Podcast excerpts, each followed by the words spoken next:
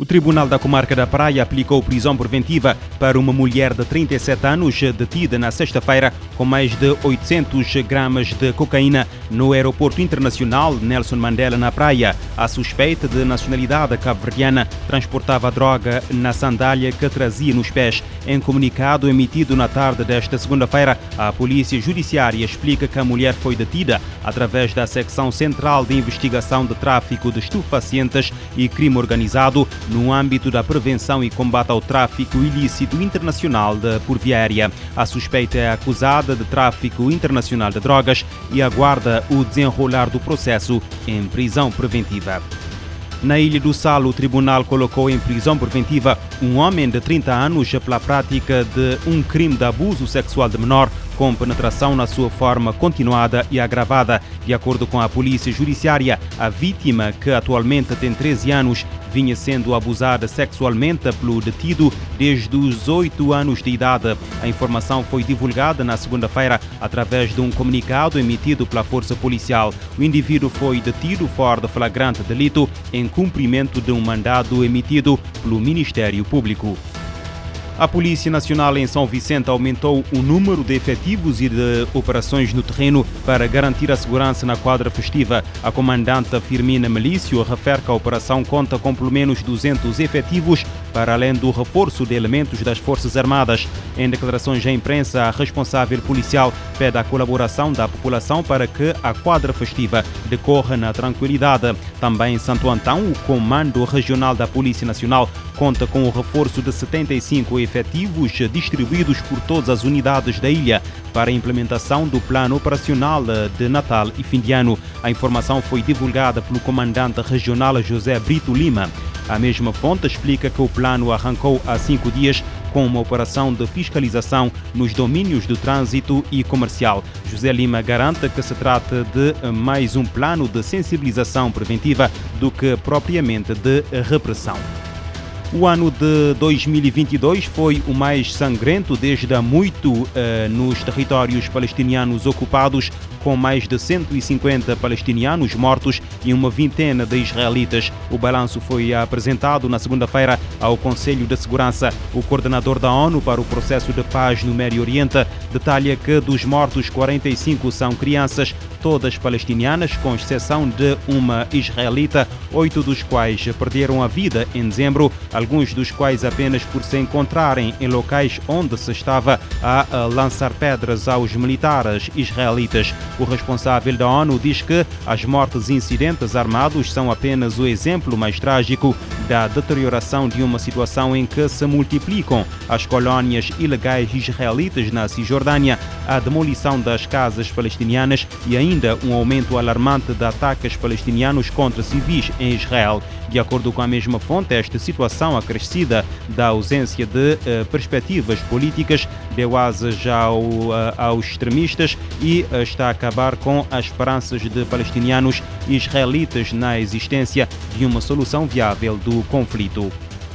O FBI lançou segunda-feira o alarme sobre um aumento explosivo de rapazes adolescentes que são alvo de ataques online e de extorsão após enviarem imagens sexualmente explícitas. De acordo com funcionários do Departamento de Justiça, pelo menos 3 mil crianças, na sua maioria rapazes adolescentes, foram vítimas dos esquemas que estão ligados a mais de uma dúzia de suicídios este ano, uma escala que as autoridades americanas nunca tinham visto antes. O FBI indica que muitos pensam que estão a conversar online com crianças da sua própria idade, mas são rapidamente manipulados para enviar imagens explícitas e depois chantageados por dinheiro para evitar que as imagens sejam difundidas. A maioria das vítimas tem entre 14 e 17 anos, mas também crianças a partir dos 10 anos foram visadas. O FBI diz que está agora a emitir o Alerta Nacional de Segurança Pública,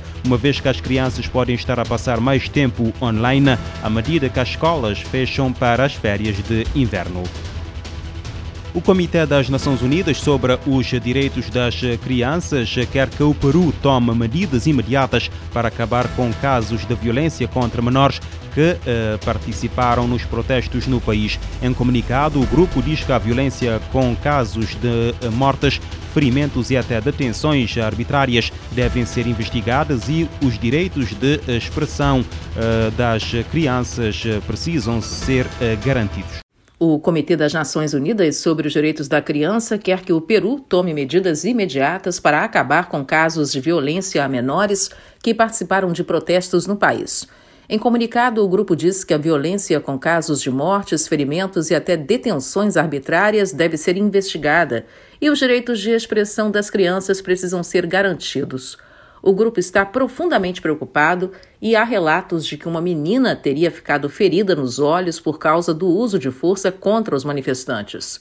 O comitê recebeu denúncias de que as crianças estavam sendo perseguidas em casas particulares onde correram para ser abrigadas durante os protestos de rua. As manifestações começaram após o presidente Pedro Castilho ter saído do poder em 7 de dezembro. Em todo o país, centenas de pessoas ficaram feridas. O país está agora num estado de emergência. Várias escolas suspenderam as aulas na capital Lima e em outras partes como Ica, Cusco, Libertad, Arequipa e Apurimac. Muitas crianças estão sendo expostas ao perigo e encontrando barreiras para acessar alimentos e serviços de saúde. E também existe fechamentos de ruas e estradas impedindo o movimento de ir e vir. O Comitê da ONU pediu ao Peru que investigue os casos de violência de forma independente sobre as mortes de duas crianças e os casos de ferimentos de outras. O grupo diz que o país sul-americano deve buscar o diálogo e assegurar que qualquer uso da força esteja em linha com os princípios fundamentais da legalidade, da necessidade e da proporção. Uma outra recomendação é o cuidado em reuniões pacíficas das quais crianças participam e o respeito aos direitos de expressão dos menores. Desde a saída de Castilho da presidência, o país está sendo liderado pela vice-presidente Dina Boluarte, empossada como chefe de Estado logo após a queda de Pedro Castilho. Segundo a mídia local, o ex-presidente foi preso e está sendo acusado de tentativa de golpe de Estado. Da ONU News em Nova York, Mônica Grayle.